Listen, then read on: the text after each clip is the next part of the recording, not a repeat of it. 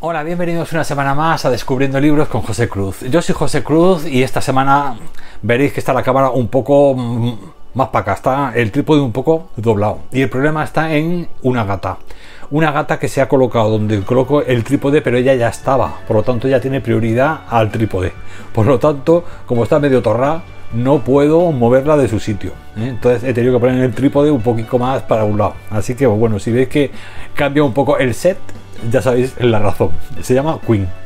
Bueno, pues hoy os traigo, como habréis visto en el título, un especial de, ciencia ficción en el que, bueno, eh, esta vez sí que os tengo que decir que son todos cuatro estrellas, son todos muy buenos y que bueno, que lo que es la oposición que ocupan varía por, por, muy poquito, vamos a decir que son todas las, las cinco eh, libros que os traigo, son cinco joyas de la ciencia ficción y bueno, y os las recomiendo muchísimo. Ya sabéis que todo lo que son cuatro estrellas ya son muy muy recomendadas para los amantes de la ciencia ficción. Los que son cinco ya son, bueno, y eso ya es mm, una cosa que se te queda ahí para siempre, es, es una historia que siempre va a, vivir contigo, es decir, va, a formar eh, parte de tu, de tu acervo de tu eh, mochila, de tu equipaje cultural, eh, de tu vida, por lo tanto eso hay que ser un poco más selectivo, más exigente para dar un 5 estrellas. Pero ya os digo, estoy muy contento porque estos últimos 15 días han sido muy productivos en la lectura de, novelas de este género y creo que bueno, que os, vais a descubrir alguna realmente interesante. De todas formas, antes de empezar, sí que os tengo que decir que aunque son todos cuatro estrellas, son todos muy buenos, eh, eh, la posición que ocupan también en este ranking de peor a mejor, como suele ser habitual, eh, os, lo voy a traer así. Esa, esa, esa, posición que ocupa también tiene que ver con el tipo de género, es decir, de su género dentro de la ciencia ficción. Es decir, que veréis que hay, son, son muy, muy, muy diferentes unos de otros, ¿eh? aunque estén todos enmarcados en la ciencia ficción, pero luego en las distopías, los, el tema tecnológico, el tema de la bioingeniería, es decir, son temas tan, tan variados dentro del género de la ciencia ficción que veréis que también tiene que ver con ese tema, con, el tema del género. Bueno, para no extenderme demasiado, que me enrollo demasiado, bueno, ya habréis visto que llevo la, camiseta de mi segundo libro, La muerte del señor Durán, y este de que arriba es mi cuarto y último libro, vienen de la oscuridad de ciencia ficción distópica, si os gusta la ciencia ficción, con un poquito de terror. Así que pues bueno, ah, después de el spam empiezo ya. Bueno, en quinto lugar y con cuatro estrellas os traigo a los hermanos Strugatsky, que sabéis que son Arkady eh, y Boris Strugatsky. Y son dos eh, autores soviéticos que escribieron en la década, creo que fue en la década de los 80, en unos, o sea, una serie de relatos eh, ambientados en un futuro distópico eh, en el que mm, se basaron eh, luego algunos directores para producir películas como el caso de Stalker eh, y bueno y sobre todo el, director que sabéis que es muy famoso muy importante Andrei Tarkovsky eh, Andrei Tarkovsky eh, fue pues eso uno de los grandes directores de ciencia ficción soviética que nos trajo Stalker y este relato que os voy a traer hoy que es un relato de 53 páginas fue utilizado para el guion preliminar de la película. Así que de ahí también tiene mucha importancia este, este relato. Se trata, ya os digo, de un entorno distópico en el que un personaje, un, protagonista, eh, bueno, hay varios protagonistas que han intentado hacer el mismo camino, un recorrido que atraviesa un paraje de desierto, de destrucción, de polvo, de, de, restos de una posible guerra. Entonces, pues bueno, es una zona muy árida, muy gris, eh, tienen que ir muy protegidos, pero saben que si atraviesan, se dice, hay una especie de mito, de leyenda, que si atraviesas ese páramo eh, desierto, ese páramo eh, oscuro, y consigues llegar hasta el final, encontrarás una máquina que hace posibles tus deseos y por lo tanto muchos, eh, muchos aventureros eh, se ponen su traje eh, espacial, su traje de, de, batalla e intentan atravesar ese páramo desierto en el que van a encontrar muchos peligros. Y bueno, y tendréis que leer este relato para saber si el, protagonista al final consigue llegar al final del, de ese páramo y llegar a encontrarse con la máquina de deseos y si pide algún deseo, cuál es, etcétera.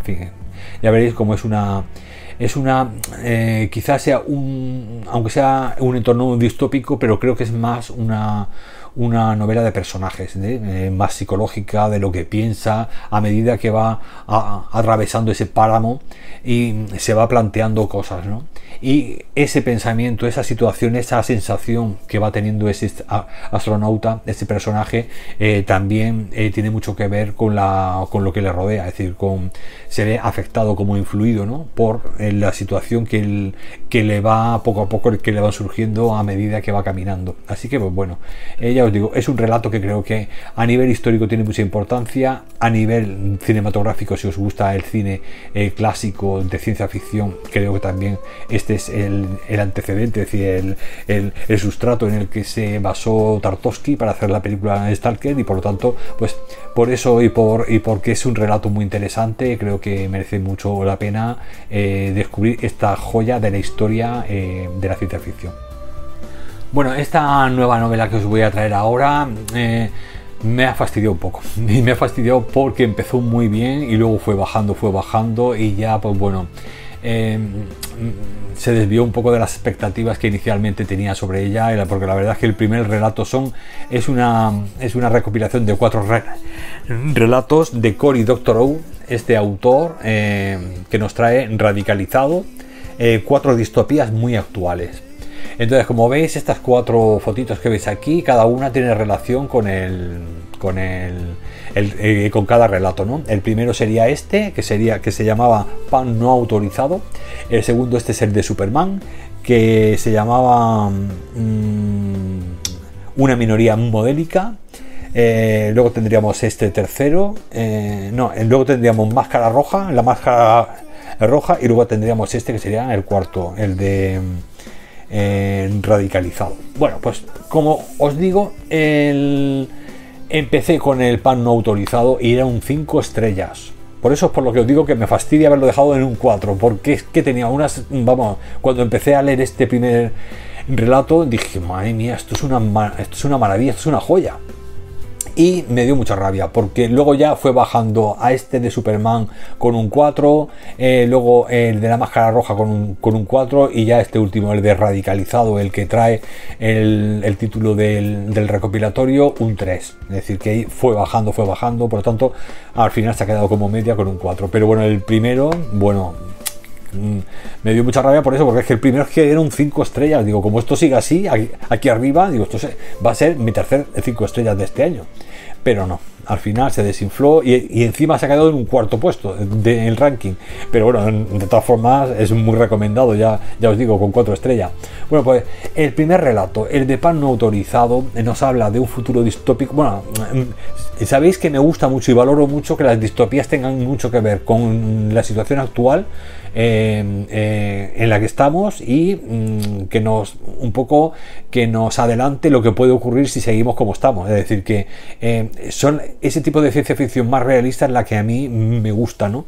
Por eso es por lo que este ya os digo que este me encantaba porque es que toca cuatro temas independientes de una actualidad eh, de, un futuro cercano que puede ocurrir si seguimos como estamos, ¿no? En diferentes, en diferentes aspectos. El primero es de pan no autorizado.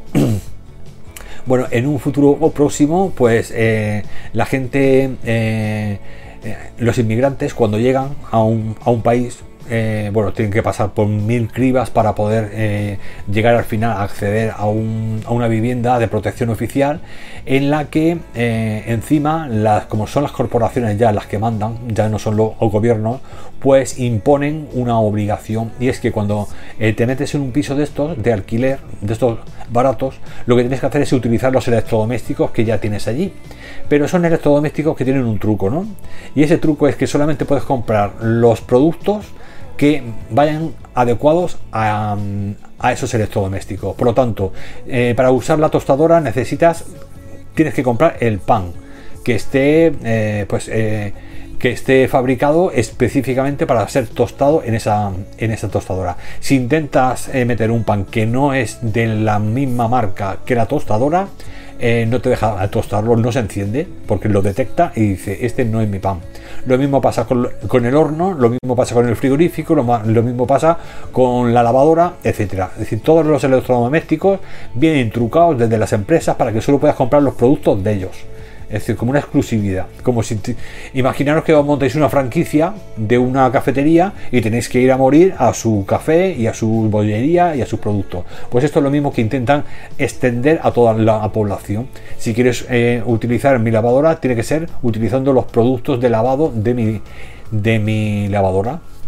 Con lo que claro es mucho más caro los productos, porque como tienes, te tienen cogido por la exclusividad, pues eso ya está ocurriendo hoy en día, en, mucho, en muchos aspectos. Pues esto ya se extiende a todo, a cualquier decisión, cualquier electrodoméstico que queráis utilizar. Pero es que lo peor es que eh, incluso los ascensores, los ascensores son usados según la clase social a la que pertenezcas, tienes que esperar más o menos al ascensor. Tienen prioridad los de los pisos de la gente más rica y por lo tanto cuando ellos ya se han ido todos a trabajar es cuando empiezan a, a llegar el ascensor y son eh, edificios enormes, ¿no? Por lo tanto, bueno, eh, luego eh, la protagonista intentará piratear los, los electrodomésticos aprovechando que está en crisis esa, esa multinacional y hasta que la compre otra siguiente, pues hay un momento, hay una laguna en la que nadie está vigilando que entruques las, los electrodomésticos para poder utilizar el horno con el pan que tú quieras o poder hacer las recetas que tú quieras, no imponer, no, no hacer las recetas que te impone. Por lo tanto, bueno, este primero es, ya os digo, es flipante, es muy bueno, muy bueno, muy bueno.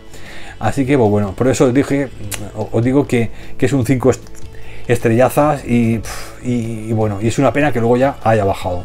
En el, relato eh, segundo, Superman, eh, que se llama una minoría modélica, Superman, eh, pues bueno, se pone de parte de las, de las minorías raciales en, Estados Unidos y lucha contra la policía que, bueno, que, reprime, encarcela y maltrata a los, a los negros. Y entonces, pues bueno, el Superman por primera vez se pone de parte no de la ley, sino de la justicia. Entonces se va al bando de, de la gente que están que están machacando la policía para defenderlos.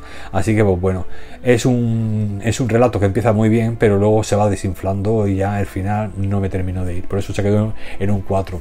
Luego, el de la máscara roja era una. A ver, de un búnker. Esta es la del búnker. Se mete. Bueno, hay un un holocausto nuclear y entonces uno de estos locos americanos que hay que están obsesionados con el tema del, de que va a venir el fin del mundo, se ha preparado el tío un búnker allí y entonces ahí pues eh, se lleva a 30 personas que él elige, pues las chicas más guapas, los hombres que saben hacer cosas, etcétera, y monta como un grupo de supervivencia, entonces se hace el tío ahí un, un búnker para que le dure aquello un montón de tiempo en la comida y el agua y tal. Y, luego veremos las dificultades y los problemas que tiene este tipo de gente, ¿no? Que se monta los búnkeres y tal. Bueno, que está muy, está muy simpático por eso, porque luego ves que no es tan fácil, no es solamente montarte el chiringuito y tal, luego hay muchos inconvenientes y problemas que tienes que tener en cuenta. Así que pues, bueno, el tercero también está bien, pero bueno, también, eh, bueno, luego pues también flojea un poquillo.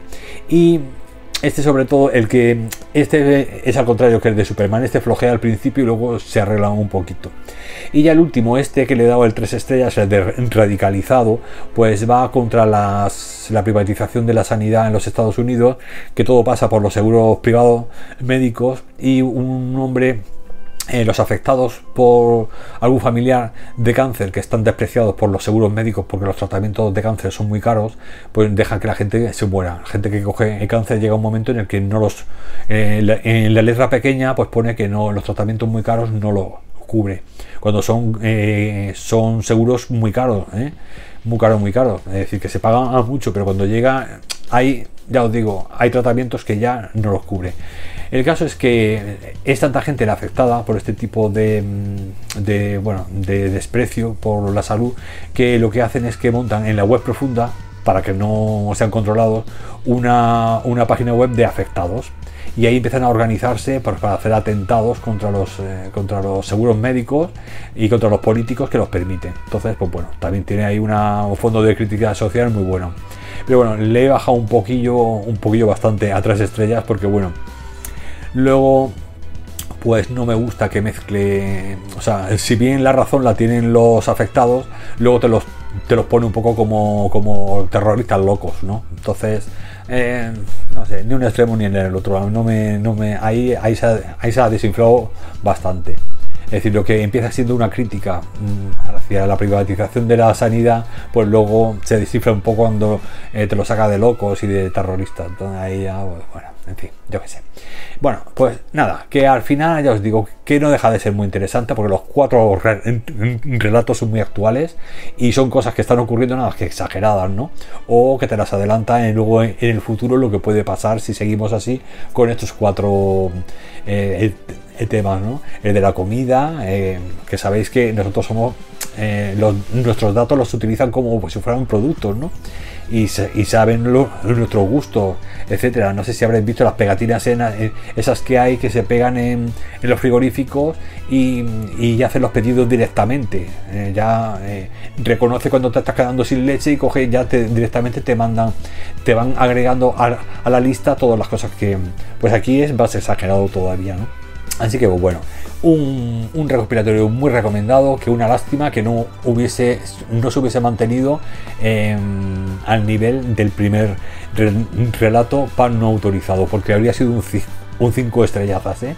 Así que pues nada, aquí os traigo radicalizado con 4 estrellas y en el cuarto puesto. En el tercer puesto y también con cuatro estrellas os traigo un pedazo de, novela ya mm, buenísima.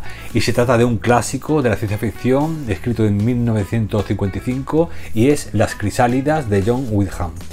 Sabéis que este autor es el autor de El Día de los Trífidos, que ya se ha hecho serie y película de ella, y es su obra más importante, más famosa, pero Las Crisálidas me ha gustado muchísimo. ¿eh? Las Crisálidas nos habla de un futuro distópico en el que mm, un holocausto nuclear eh, ha arrasado el, planeta y eh, algunos supervivientes quedan aislados, ¿no? Por ahí hay como pequeñas aldeitas que donde se han agrupado y cada una funciona y de una forma muy diferente. Eh, normalmente cuando, bueno, en fin, en esta, en esta situación, después del el, tema distópico, eh, los mm, se vuelven a reunir un poco alrededor de la religión. Cuando se, lo han cargado todo, ya no hay instrumentos, ya no hay tecnología, no hay ciencia, pues se vuelve otra vez a para favorecer la cohesión de grupo y, y de alguna manera organizar mm, la, gente y, la moral y, y, controlar la agresividad y la violencia, pues se forman un poco un rollo mm, muy religioso, ¿no? alrededor de una idea religiosa. Y bueno, eh, la aldea donde viven los protagonistas precisamente es una de esas aldeas donde se ha, se ha hecho fuerte una idea de, un fanatismo religioso es, exacerbado que eh, defiende la pureza de los genes. ¿Por qué? Porque, eh, claro, tras la, el holocausto nuclear, eh, y, después de tantos años de radiación hay humanos que siguen conservando sus cadenas genéticas y su, eh, su, fin, su, su, estabilidad molecular, ¿no? Igual que siempre, ¿no? Pero hay otros que sufren mutaciones y esos que sufren mutaciones que tienen un, un dedito más o una pierna más corta que la otra o tienen la cara deformadita o cualquier tipo de, de em, anomalía anatómica ya lo ven, esta, esta, esta comunidad religiosa fanática lo ve como, como monstruos que, mm, como, forma, eh, como una forma en la que el diablo se eh, llega al mundo para, para separarnos de mm, para separarnos de, la normalidad o del ideal de ser humano. Entonces, pues bueno, tienen también mucho de crítica social, porque si esto luego lo extrapolamos a, nuestras sociedades actuales, pues vemos que hay muchas minorías que por el hecho de ser diferentes por alguna causa, por cualquier razón, ya tienen que ser perseguidas y criminalizadas. Pues esto es una de esas novelas donde se, ve muy claramente eh, pues cómo todo lo que salga de la normalidad es malo, ¿no? Y es, es algo enviado por el demonio, ¿no? Por el diablo. El caso es que está eh, el protagonista, que es un chico joven, él ve como, pues eso, como eh, desde muy pequeño eh, y se castiga a todo aquel que eh, los niños que nacen un poquito con tal son desechados, se echa a los márgenes, que los márgenes es, es, fuera de su zona, muy lejos, muy lejos, donde están allí amontonados pues todos los, los mutantes, ¿no? La gente que ha mutado. Pero este, mm, este protagonista llegará un momento en el que sentirá una cosa, y es que se puede comunicar telepáticamente con otros, otros chicos que hay allí en el pueblo. Lo que eh, pero claro, lo tienen que guardar en silencio porque eso significa otra normalidad. Otra normalidad, si la gente no puede comunicarse telepáticamente es porque eso no es normal, por lo tanto eso es eh, es, se puede castigar, ¿no? Es susceptible de ser castigado. Así que los chiquitos lo guardan, se lo guardan, en, pero ellos se van comunicando eh, con la mente. Este es un ejemplo de que hay ocasiones en las que la mutación es para mejorar la especie, no para, no para eh, hacerte más disfuncional, ¿no? Digámoslo así. Así que bueno, aquí se iniciará ya una aventura que ya veréis cómo va a ser una aventura dentro de la aldea para intentar guardar en secreto esa nueva capacidad que tienen que sin embargo ya os digo que luego les va a servir para avanzar y para ver otras formas de, avanzar en, un mundo destruido y para mejorarlo. ¿no? Así que me parece, mm, con lo corta que es, me parece que tiene un contenido mm, bastante interesante en, muchos aspectos, ¿sabes? En cuanto al tema de la crítica de las minorías y luego también en que a veces la diferencia, la lección que he sacado es que a veces la, la diferencia viene a aportar algo nuevo, algo novedoso que hace romper los esquemas y hacer avanzar a una comunidad. Es decir, que esa diferencia a veces eh, a veces no. Mm, en muchas ocasiones en la historia se ha demostrado que es necesaria para avanzar, ¿eh? para que no se nos sea todo igual, todo igual, todo lo mismo, todo lo mismo, porque si no, al final no sales de ahí, del círculo este. Hay que romper a veces con la normalidad para ver otras, otras, otras posibilidades, ¿no? Así que me parece que, ya os digo, que es una novela que, que me ha gustado muchísimo y, le he dejado en, tercer lugar, o sea que, que imaginaros la siguiente. Así que muy buena, muy buena, la verdad. Os la recomiendo muchísimo en Las Crisálidas de John Witham. En segundo puesto, también con cuatro estrellas, otra vez John Witham con su novela que os decía antes, eh, más icónica y más famosa que es El, Día de los Trífidos. Bueno, ¿por qué a esta la he puesto? La otra era buena, ¿eh? la de las crisálidas, pero ¿por qué he puesto esta en, segundo lugar? Pues eh, primero porque me ha sorprendido muchísimo el hecho de que, aunque he visto la serie, no le llega al libro, mm, vamos, ni, ni a la suela de los zapatos. Aquella es más una, no sé, una teleserie de estas de mediodía para comer, para echarte en la siesta. Y esto es un pedazo de libro, vamos, eh, de futuro distópico, súper chulo, súper chulo.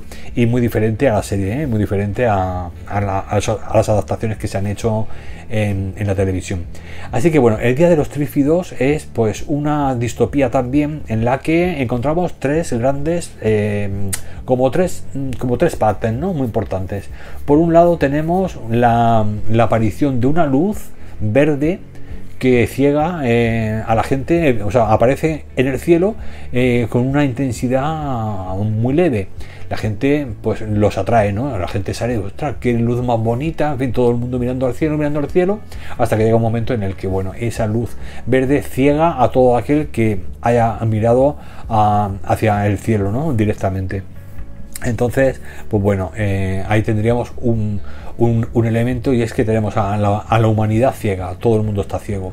Por otro lado tenemos el problema de unas plantas que, eh, bueno, son unas plantas que no se sabe de, dónde y cómo han aparecido, pero un día eh, ellas mismas eh, sacan las raíces de la tierra y empiezan a, caminar y tienen un aguijón que te pueden lanzar a los ojos e inyectarte un veneno y luego devorarte. Y por otro lado tenemos una enfermedad desconocida que no que no mm, se ha descubierto, bueno, porque ya además llega después de haber empezado el, apocalipsis este de la luz cegadora y, de las plantas, que se trata de una enfermedad que cuando te reúnes un poco de gente eh, afecta a las poblaciones y, arrasa, se carga, diezma a esa, a esa población, por lo tanto los obliga a vivir un poco separados todo el mundo para no ser contagiados por esa enfermedad. Por lo tanto, como veis, muchas dificultades, muchos problemas varios elementos que atacan a los supervivientes y que eh, van a conseguir pues que la aventura pues en la aventura esta para sobrevivir los, los, protagonistas los personajes tengan que ser muy inteligentes y organizarse muy bien etcétera luego vamos a ver también cómo eh, la gente eh, funciona en base a su cuando intentas sobrevivir, pues hay varias formas de hacerlo, ¿no? Uno es uniéndote a los demás y organizándote, eh, o, otro es eh, buscarme la vida, me voy por ahí a una casa de campo por ahí solo y ahí me las apañe, pero ahí el problema serían los trífidos. Si estás tú solo no te puedes defender, igual que si tienes una comunidad porque hay que hacer cercas y todo el rollo. Y eh, en fin, y luego tenemos otra, por ejemplo, que es que hay algunos que eh, algunas comunidades de estas que intentan eh, defenderse mediante manteniéndose con el rollo de la religión y hay otros que no, que se en plan vamos a utilizar eh, los aparatos y los, toda la técnica que entonces son los que se, llevan todos los libros de las bibliotecas técnicos el que pueden para poder investigar el, alguna manera química, bioquímica de cargarse las plantas. Es decir, que la lucha científica, la lucha religiosa, eh, nos reunimos todos o mejor comunidades pequeñas, porque si nos reunimos todos para defendernos de los trífidos, también podemos ser eh, diezmados por la enfermedad. Es decir, que está muy chulo, muy chulo, ¿eh? Y es mucho más complejo, ya os digo, que lo que nos vendieron por la televisión, que era la verdad que pues al final les quitas todos los mensajes y todo lo que tiene de interesante una novela, vamos, se, lo cargan y lo dejan en una serie de estas de aventuretas para comer al mediodía y echarte una cabeza. Así que, pues bueno, os recomiendo muchísimo el Día de los Trífidos y entiendo el por qué es su novela más, más famosa. De este autor de John Whitham. Y bueno, pues nada, también publicada por Alianza Editorial recientemente, que está sacando todos los libros de John Whitham en su línea Runas. Así que pues nada, muy, muy recomendado también. Bueno, y la joya de la corona de esta semana y el top 1 eh, de, de este especial de ciencia ficción con cuatro estrellas también, pero vamos, cuatro estrellas altito. Eh, os traigo un recopilatorio de siete relatos eh, que se componen eh, este libro que se llama Si no podemos viajar a la velocidad de la luz, de la autora, escritora y científica surcoreana Kim Cho Jeop, que es, a ver si está por aquí la chica, por aquí. Ah, bueno, sí, os pondré ahora de todas formas la imagen de ella por aquí arriba. Bueno, pues esta, esta selección de, de siete un relato de ciencia ficción dura, eh, dura porque ella, ella os digo que es científica, es eh, científica y es, mm, a ver si, graduada en bioquímica. Eh, a lo grande en la literatura se estrenó en 2017. Pues este recopilatorio de, de relatos de ciencia ficción lo escribió en el 19, en 2019 y consta de 240 páginas. Y como os digo, se trata de ciencia ficción dura, es decir, donde mm, eh, todo lo que ella propone tiene toda una sustentación científica, novelizada, lógicamente, pero tiene muchísima, muchísimo peso la ciencia en todos los relatos. De los siete relatos, los cinco primeros para mí son los mejores. Los dos últimos me han dejado más flojito, pero los cinco primeros me han gustado muchísimo. Y vais a ver cómo son, eh, son cada uno son de un, vamos, sobre un tema muy diferente, pero todos muy, muy, muy, vamos, muy excitantes, ¿no? Y muy, a ver si, es que me he hecho aquí la, la notica con los relatos porque como son tantos, a ver, Vale, pues el primero eh, se llama eh, si, no, si no podemos viajar a la velocidad de la luz, que es este, el, que da nombre al, a este recopilatorio. Y la protagonista es una anciana, una anciana que está esperando en una estación espacial abandonada y está esperando el regreso de alguien querido que eh, de alguien querido no perdón su familia sus queridos se fueron a un, a un planeta a un exoplaneta que, al que solo se puede acceder desde esa estación. Pues bueno, os digo que están abandonadas porque aquellos eh, primeros colonos que llegaron a aquel, mm, aquel planeta, pues como se utilizaban los agujeros negros para poder, eh, como puertas, para poder llegar a, esas, a esos sistemas solares tan lejanos, a veces cuando se cierra uno de esos agujeros negros, pues entonces ya es imposible eh, mandar naves, ya no les interesa mandar naves, tendrían que hacer como, como, un, como un recorrido más, más largo, ¿no? O sea, ir cambiando de, de, vamos, no dirigirse directamente, sino hacer como una... Ay, madre mía. como, dar una vuelta mucho más grande para llegar al sitio, vamos, que no un rodeo, ¿no? Para dar un rodeo, ¿eh? de verdad, ¿eh? a veces cuando no me salen las palabras, que rabia. Pues, pues eso, que... Mm, eh, que dejan de mandar eh, naves espaciales a ese planeta, que es donde está su familia esperándola. Entonces ya se ha hecho anciana y todo, y ahí está esperando en una nave, en una de abandonada.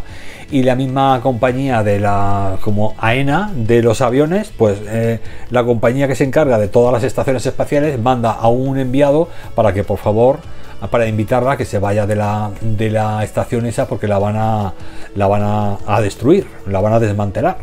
Y la abuela no se quiere ir de ahí porque dice que algún día vendrá una nave que la llevará con su familia. Así que la premisa está muy interesante y ya os digo que está muy chulo. Ese primero, mm, bueno, es, es una maravilla. El segundo va de otra cosa de diferente. Bueno, y eh, este primero eh, habla mucho de la criogenia y os va a decir las tres formas que hay de viajar a, a, a planetas, a exoplanetas que requieren de años luz de, viajes, pues os dicen cuáles son las tres formas de viajar. Esta científica, esta anciana, fue una científica muy famosa que fue una de las que inventó la criogenia para viajar en, grande, en, larga distancia. El segundo relato se llama ¿Por qué no regresan los peregrinos? Y en este mm, eh, nos habla más de bioingeniería. Y bueno, en, mm, en este relato hay una comunidad de gente que vive en un planeta, en un sitio, y eh, una vez en su vida tienen la oportunidad de viajar al planeta de sus ancestros o de sus maestros, algo así, ¿no? Es decir, la Tierra.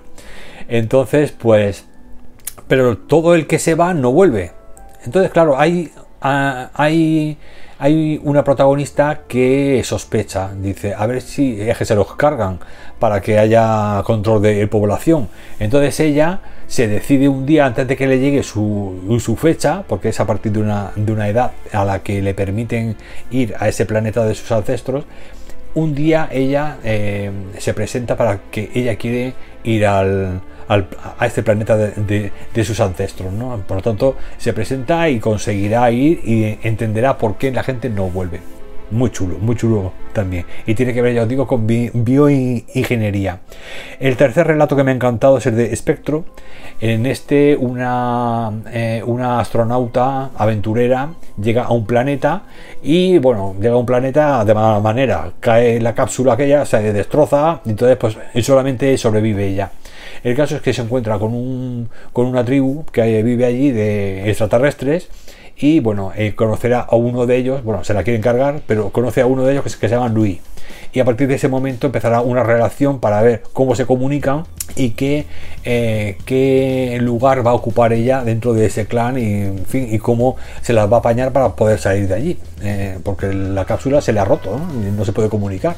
Así que ese también muy chulo, muy chulo, más, más de relación con los, con los autóctonos de allí, ¿no? con los eh, extraterrestres, pero muy chulo. Y el cuarto, eh, bueno, el cuarto, eh, o sea, me quedan dos. Os voy a comentar así un poquito de qué van, porque ya os digo que de los siete, los cinco primeros son los mejores. El siguiente se llamaría La materialidad de las emociones, que ese está muy chulo.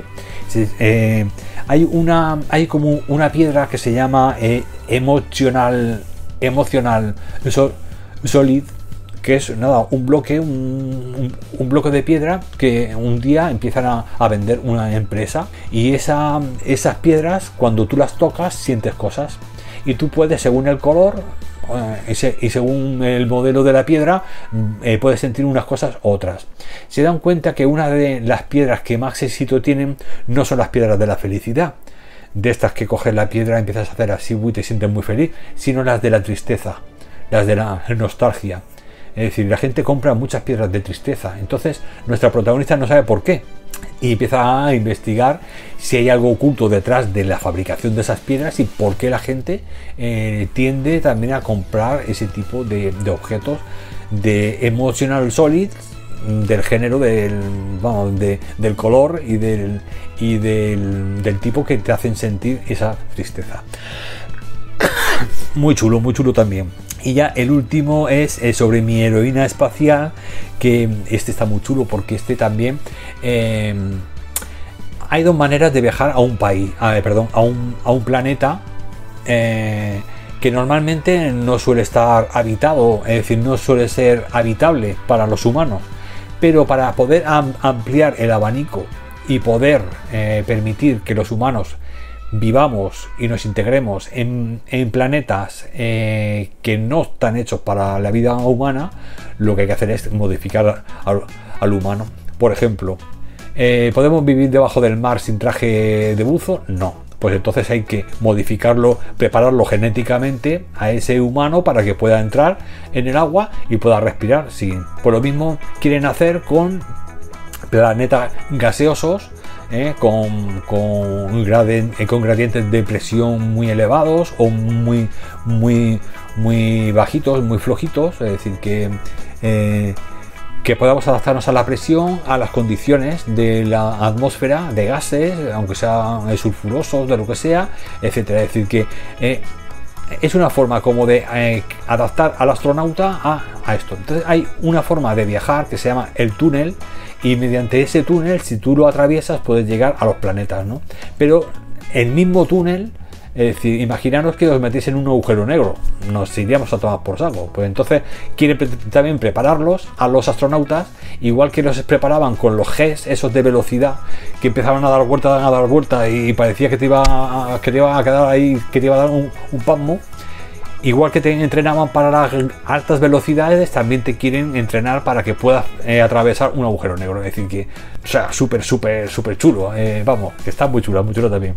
Y nuestra protagonista es una protagonista, os digo que su tía era una astronauta muy buena, pero aquella que la habían entrenado para aguantar debajo del mar, un día cogió y se fugó y dijo, pues no voy a ir al túnel ese, paso y se quedó a vivir en el mar, porque ella le encantaba el mar. Entonces se quedó a vivir en el océano como, un pececillo. Entonces, claro, dijeron, hostia, esto no lo podemos permitir, porque, porque, claro, preparamos a los astronautas para que vayan a pasar por el túnel ese y nos, descubran nuevos planetas por ahí, y, cuando los preparamos se van a, a vivir con los peces. Entonces a esta la preparan para que no haga eso. En fin, pues muy chulo, muy chulo también. Como veis, son todas unas premisas súper interesantes y escritas por una científica y una escritora eh, surcoreana que siempre pues tienen ideas y cosas pues, muy novedosas, ¿no? Muy novedosas y sobre todo de ciencia ficción dura, que es lo que me gusta a mí, porque tiene una base, aunque sea todo, claro, es, ficción, ¿no? Todo pero no deja de, tener su, sustento y decir, oye, ¿por qué no el día de mañana no van a preparar a la gente, lo van mm, mutándolo genéticamente para hacer una, un tipo de humano que se adapte a, nuevos medios y pueda vivir ahí con los peces o pueda eh, vivir en un, sitio en el que la atmósfera es, vamos, es venenosa. O sea que muy chulo, muy chulo, la verdad. Este es, ya os digo, mi, mi primer puesto de esta semana, mi joya de la corona. Y creo que, bueno, que para los amantes de la ciencia ficción dura os va a encantar. Así eh, no como Ken Liu, porque Ken Liu, eh, eh, perdón, Chiang introduce más elementos filosóficos, más humanistas.